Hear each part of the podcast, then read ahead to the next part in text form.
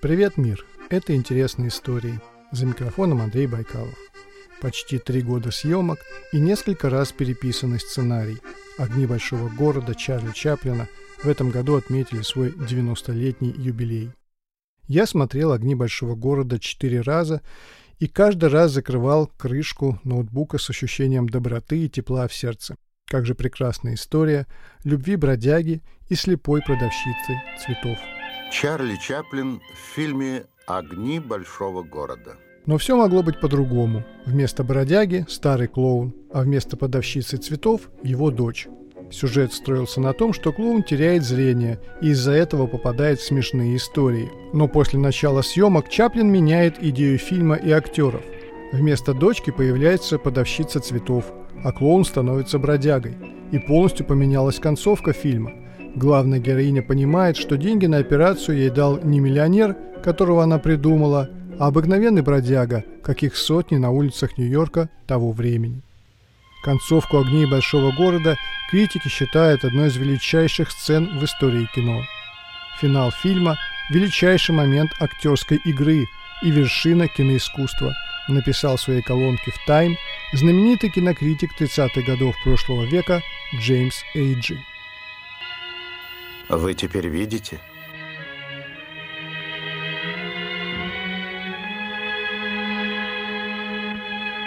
Да. Теперь я вижу.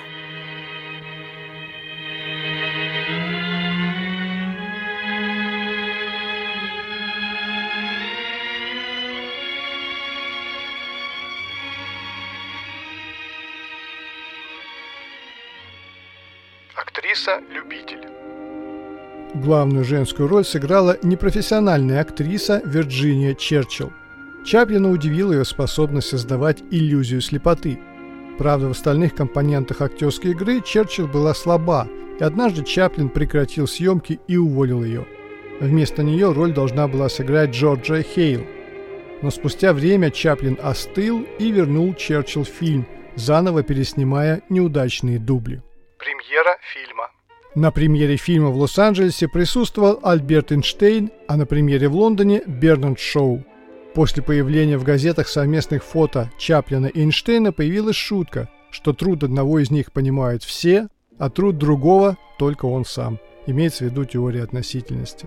Многие задавали вопрос, почему Чаплин не стал снимать «Огни большого города» со звуком, ведь звук в кино к 1931 году уже был.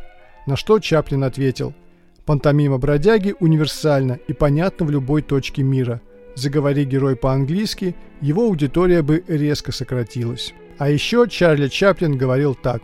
«Все-таки жаль немого кино. Какое удовольствие было видеть, как женщина открывает рот, а голоса не слышно». «Огни большого города» занимают первое место в рейтинге 10 лучших романтических комедий всех времен по версии Американского института киноискусства. А вот остальные 9. На втором месте фильм «Энни Холл». Далее идут «Это случилось однажды ночью», «Римские каникулы», «Филадельфийская история», «Когда Гарри встретил Салли», «Ребро Адама», «Власть Луны», «Гарольд и Мод». И на десятом месте «Не спящие в Сиэтле». Добавлю, что музыку к фильму тоже написал Чарли Чаплин. А вы смотрели фильм «Огни большого города»? Напишите в комментариях. Друзья, если вам нравятся истории, поддержите меня на Патреоне. Ваши взносы пойдут на оплату работы звукорежиссера и музыкального редактора. А также я смогу выпускать истории гораздо чаще. Ссылка в описании. Становитесь соавторами подкаста. Всего вам доброго.